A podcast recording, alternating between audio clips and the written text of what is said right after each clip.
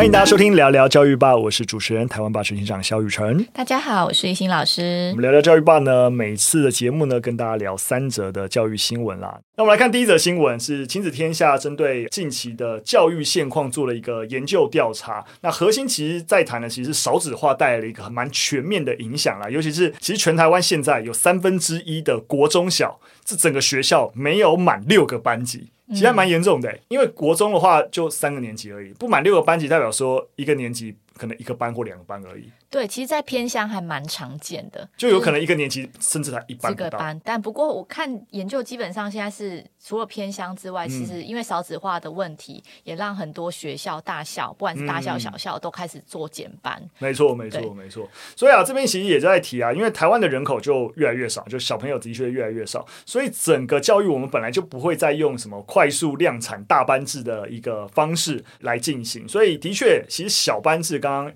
啊，一心有提到，就是说一个班级的孩子的人数其实也一直在降低，真的，其实我们。念书的时候跟现在在教学的时候，一个班级的学生人数就已经差很多了。那这样的情形底下，我们也可以更重视每一个孩子的价值。你可以想象啊，一个师生比下降，一个老师能够关注个别学生的可能性就可以拉高嘛。所以对于多元人才的培育，其实就会其实会更有帮助啊。而且相反的，其实父母对于孩子和学校教育的期许也在改变。因为以前可能一个爸妈生那五六个小孩，那其实就随便拿就是学校教育。但我可能现在才生一个。孩子，那自然其实我想期那个期望对于学校教育的期望也变得比较高，所以亲子天下就直接针对一千三百个家长做了一个网络问卷的一个调查，就是说，诶，呃，问问家长，你到底期待孩子在学校教育里面，例如说学会什么啊，或者期待老师变得怎样啊？结果发现，其实例如说在孩子的能力上面，我发现，诶，蛮高比例的家长，大概有六成的家长都很在意学生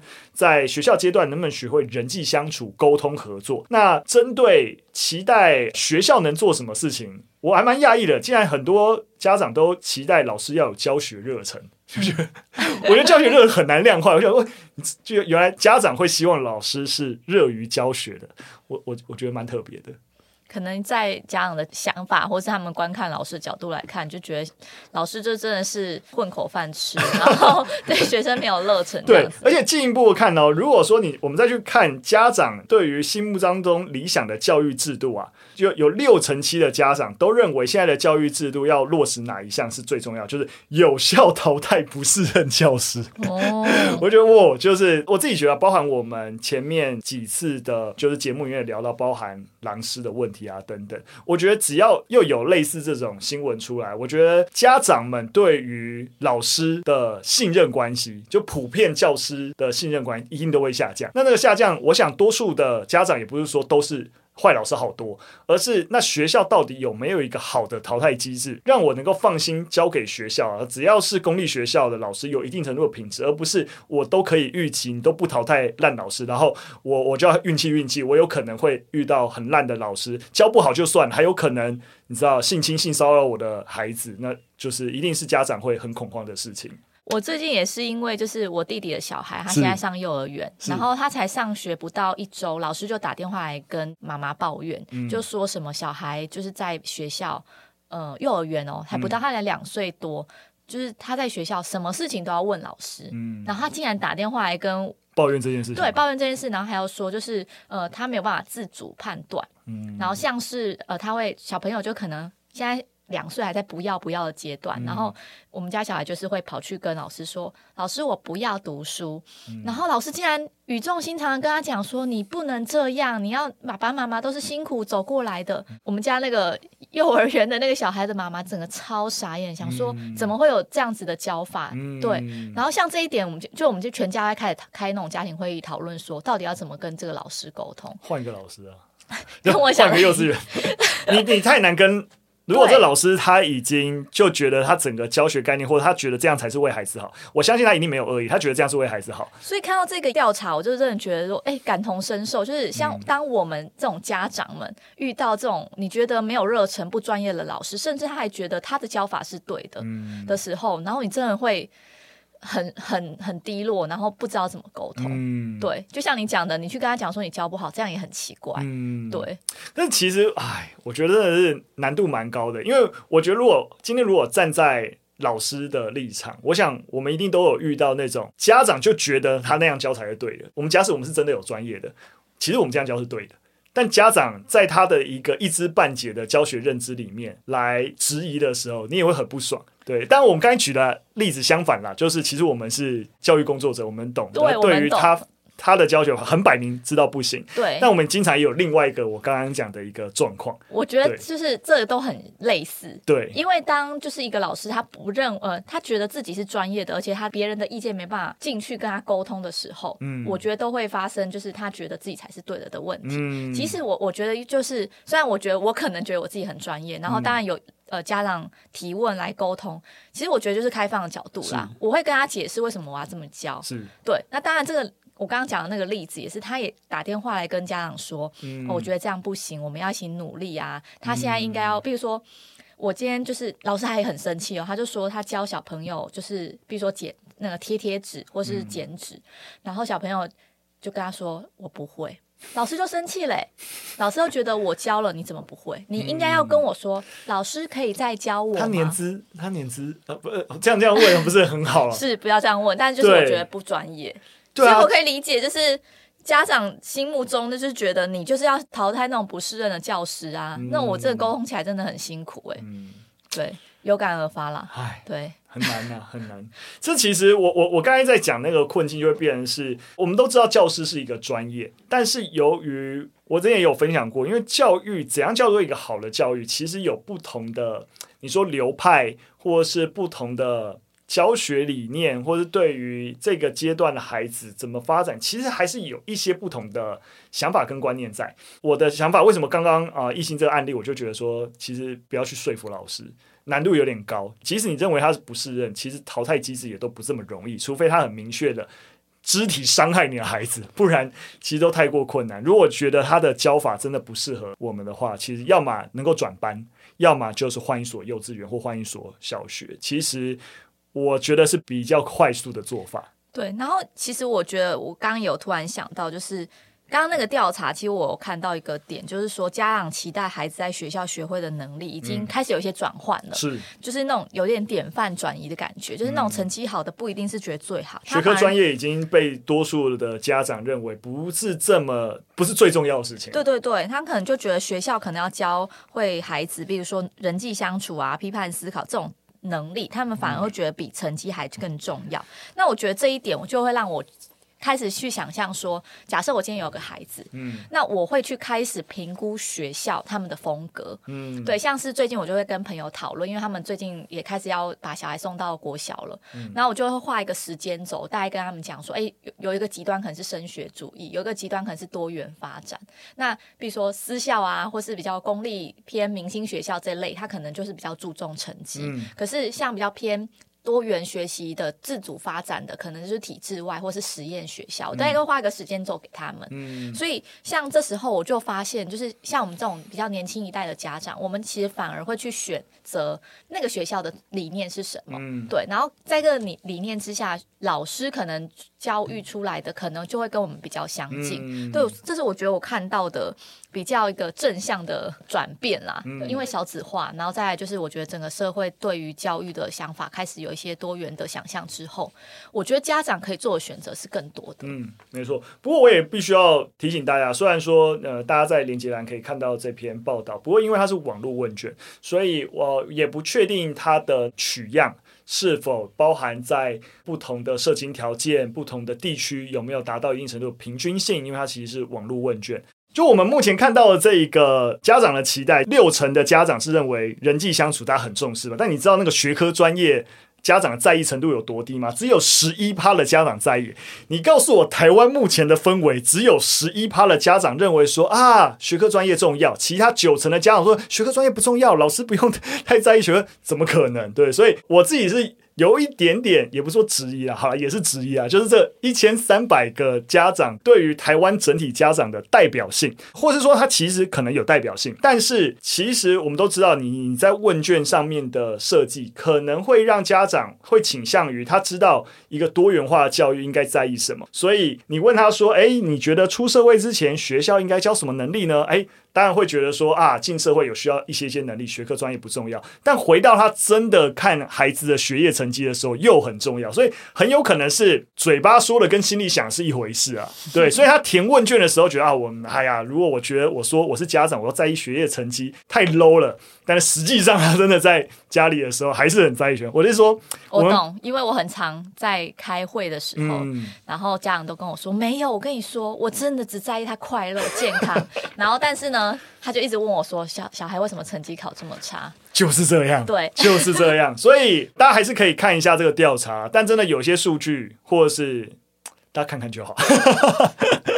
对，然后这篇报道其实有讲到，其实台湾还有各种现象啦，像是虽然我们觉得说现在大家很不重视这种成绩，我说以这个问卷来看，嗯、但其实我报道就就讲到像是明星学校，它年年上演那个新生超额，嗯、对，所以像是它里面提到最具代表性就是新竹嘛，新竹现在就是很多人口移到新竹，然后好跟不好的学校其实好像就差很多，嗯、所以像很多我朋友，他们就是最近可能要生宝宝，嗯、然后大家。的第一个问题是你的学区选好了没？对，然后因为他说什么，他学就是可能周遭的朋友只要住新竹的，嗯、可能刚怀胎他就赶快要迁户籍到那个就是好的学区去，哦、因为抢学校啊。对，所以他一生出来可能户籍就是一定要确定，不然他就没有办法入那个户籍。嗯、哇，对，所以我觉得就是有多元在进步的想法，但是其实我觉得像这种成绩导向的。状况还是有，甚至是报道中的第三个状况，其实也讲到很多偏向的一些危机。嗯，对，然后少子化之后要怎么整合，让自己的学校更有特色？嗯，我觉得都是目前台湾的学校状况或是教育现场的遇到一些问题。没错，哦，我真的还是要再打一些预防针啊！我我刚才提到这个这个取样偏差，只是提醒大家可能要多一点留意，不代表说这篇文章这篇报道写的不好，就是只是因为它毕竟是在一个。基本的取样状况，它还是可以揭示出一定一些家长对于看待这些事情，像刚才讲整体观念有一些翻转，是，但有一些根深蒂固的东西，我们啊、嗯，对，还是有些问题，对，还是存在啦。对对对对。对好，我们进入第二则新闻。第二则新闻有一点令人难过啊，在谈的是儿童自杀。那整个儿童自杀的状况啊，其实比起十年前的状况，人数翻了三倍，这是一个。很令人难过的事情啊！这是在全国自杀防治中心的统计啊，十五到二十四岁是青少年自杀的主要的一个族群。其实这过去五年人数没有太显著的成长，这是一件好事情啊。当然，我们希望它下降。但是十四岁以下学童自杀的人数，则在近年很明确的成长。二零零五到二零一七年的时候，大概只有个位数，但一八年首次突破了十位数，二零二零年甚至直接翻倍变成二十一人。所以我们在整个各年龄层呢去看啊，二十五岁以上的自杀率其实很明明显的下降，然后十五到二十四岁维持，但十四岁以下显著上升。所以你会发现，我们在关注自杀这件事情，越来越要关注就是儿童自杀这个问题，因为它的确是越来越严重。所以其实啊，当然了，教育部针对这个问题也有意识到啊，那也试着提出了一些相关的一些分析跟防治措施啊。那报告里面也有提到，其实学生自杀的原因难以归因于单一。归因废话，就是谁你自杀跟我自杀的可能原因会一样吗？对不对啊？对我来说是屁话，但就是 我我不觉得目前的所有的调查，谁有真的能够明确的点出一个很重要的见解，能够去说明到底近五年、十年这个儿童自杀率上升的原因啦。所以嗯，蛮令人难过，有点无解。那我觉得教学现场，我自己在教学现场十年，我会发现那个。学生自杀意念跟自伤的行为其实增加的，那当然我没有什么统计数据，但是我就我这个十年看来，嗯、然后我觉得我自己在面对学生有这样的行为的那个想法也会有改变，是因为刚开始可能我就会觉得怎么会这样，然后可能会觉得不可置信，嗯、可能那时候也菜，但现在一听就其实听多了。倒也不是说免疫增加，而是说我知道这个是一种现象，嗯，浮出来的现象。那这个现象一浮出来，我我们应该要更多的介入。对，像是其实我觉得，因为我现在搞处真的很常，呃，有老师，就不管是特教老师、辅导老师，嗯，接到了学生或是导师的。的讯息就说，他们很常会在限动上面，嗯、就是那个手机的 IG 啊，或是 Facebook 上的限动，说他要自杀。嗯、对，那所以这部分辅导老师跟恩导师都要很敏感。嗯、但我觉得其实蛮为难的，就是说学生他们现在就是有这个自伤意念或自杀的行为意向，其实都是在网络社群上面透露出来的。那我们老师到底要不要跟他们加好友？那目前我自己观察是说，就是应该说辅导人员或是我们特教老师导师们，其实就是要跟整班的学生建立好关系。我觉得这是还是最根本的事情，因为你不加也没关系。其实只要发现有一点 A 同学有有发了这样限动，B 同学看到他会跟你讲，立刻对，真的会立刻。所以我们其实像寒暑假都会赶快去家访，因为就是看到某些。同学他们在线动上说好自杀，嗯、对，所以那个敏感度是真的要提升，不然真的很难去知道孩子他们的想法，因为他们现在很多时候都是在网络行动，网络上行动。没错，其实呃，蛮多第一线的像艺兴这样子的一个现场反馈啊，其实也感受到就是说，其实这个青少年啊，智商情形的一个增加，当然我们就会觉得跟手机世代、华时代的这些孩子的使用情境有关，例如说。霸凌的情形，就是除了刚才讲的，你更容易接触到跟自杀有关的一些讯息。另外就是过去霸凌你在学校，假使你不在学校被霸凌，就是只有在学校这段时间。但现在因为大家你的同侪关系更多，其实离开学校还是在网络，所以这种言语霸凌啊的事情，很容易在群组或者是在这些社群网站上面持续。留下来，你发的东西在下面辱骂你或干嘛，也就是说，霸凌有可能是二十四小时的，这都让有可能是校外的，对，这都让孩子的的这个身心压力比起过往更大，所以不见得是说是我们教育变得更失败，没有，可是社会环境的改变让小朋友身处的压力源变得更复杂了。然后我也想要再提一下，就是说，为什么我这十年，我自己就在想说，这十年我为什么会有一些改变？嗯，倒也不是说哦看多了这样子，而是我觉得有一些额外的课程跟那个你的真能是很重要的。嗯，就我之前有在台大修那个生命教育学程的学分班，嗯，那其实那个生命教育其实讲有讲到像是生死教育或是情感教育的东西，所以当我在看待这些事情的时候，我更能知道怎么跟孩子谈论，不管是情感的部分、人际的部分，甚至是。我要怎么跟他们谈生跟死？因为其实新闻中有提到说，很多的孩子他选择想要去自杀这件事，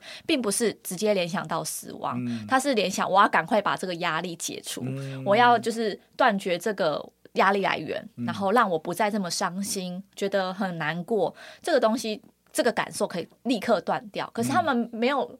呃，他们的脑袋其实没有想象到那个死亡是什么，嗯、对，所以我觉得在呃教师的真能上面，这一点真的是很需要，就是有多开一些课，让老师知道怎么去帮助孩子。那辅导系统也要就是及早介入，这样。嗯没错，其实像刚刚讲台湾这个问题也提到，其实我想跟我们教育没有变得更失败，但环境改变，所以其实我们去看其他国家有类似的一个状况，例如说像在在美国，其实在过去也发现近年的整个自杀死亡的儿童人数也有很显著的成长，甚至自杀已经慢慢成为小朋友会早逝，就是提早离开人世的主要原因。数据显示啊，就在过去十五年，在美国。儿童不论是男孩还是女孩，自身自杀率都上升了三倍。在九到十岁年龄层里面，甚至有高达十四点三趴人表示他其实是有自杀念头的，而且一点二六趴的孩子是曾经真的自杀过，可能不见得有成功了，但是他们是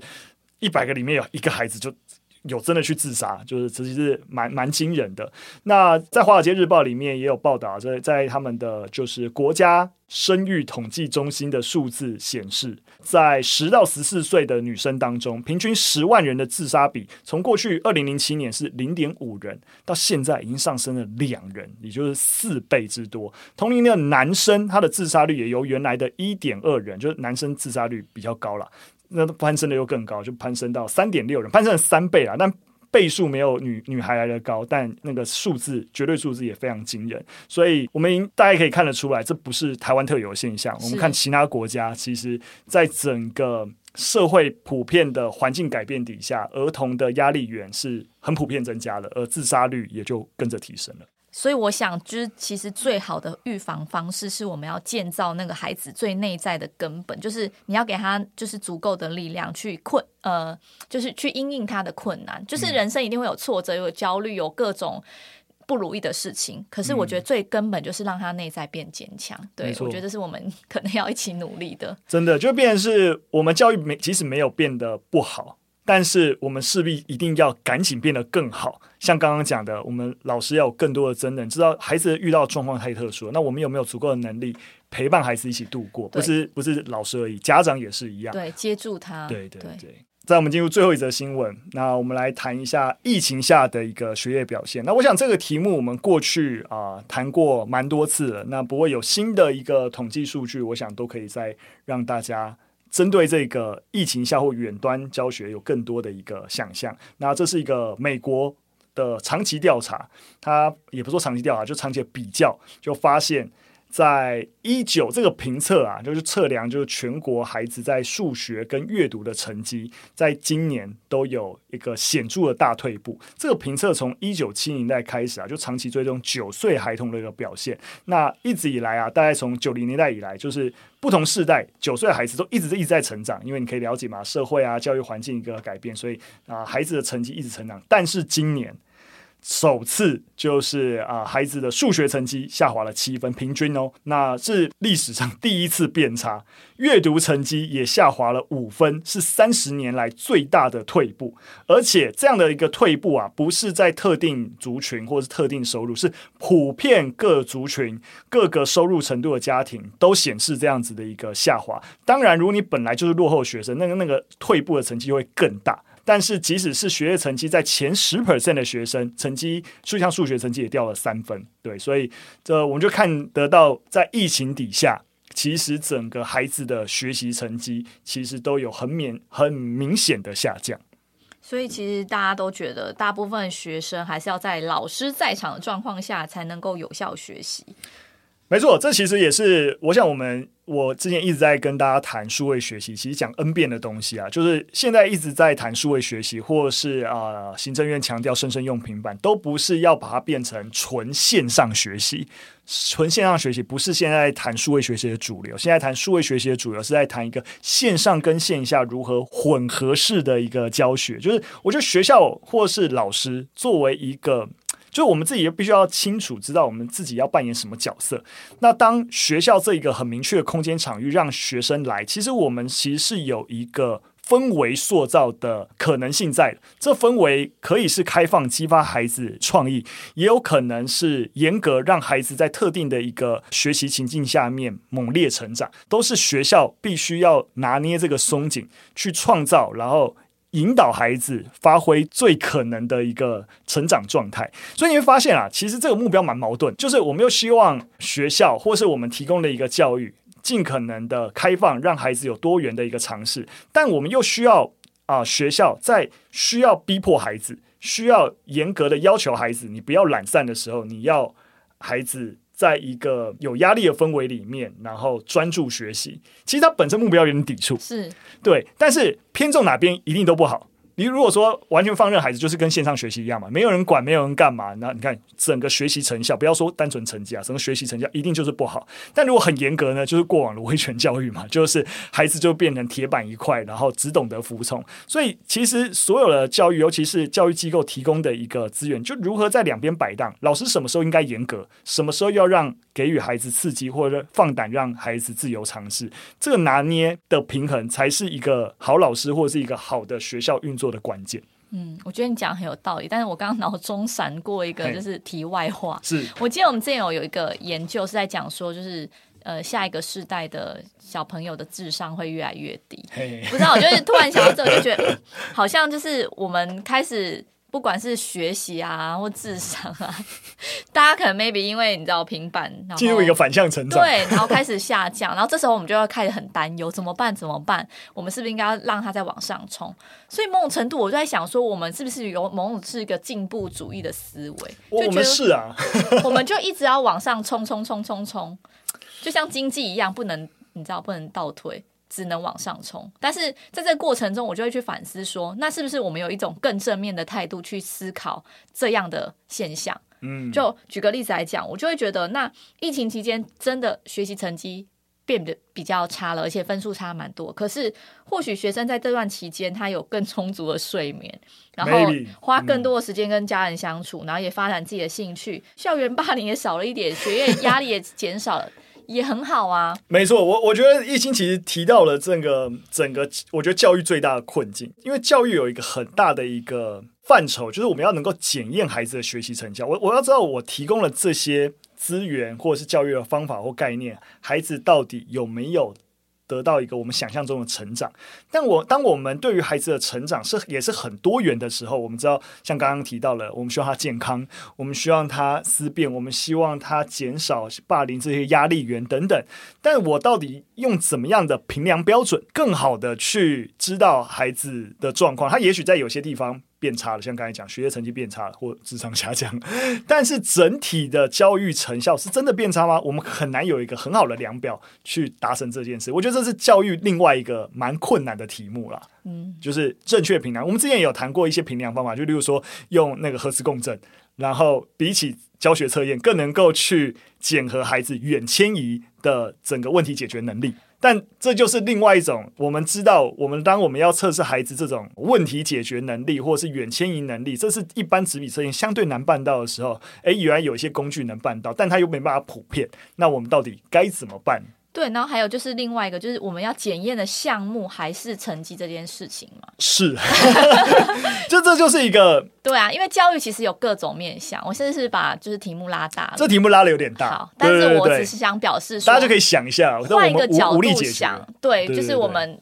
不不用一直要往上攀升啊，就是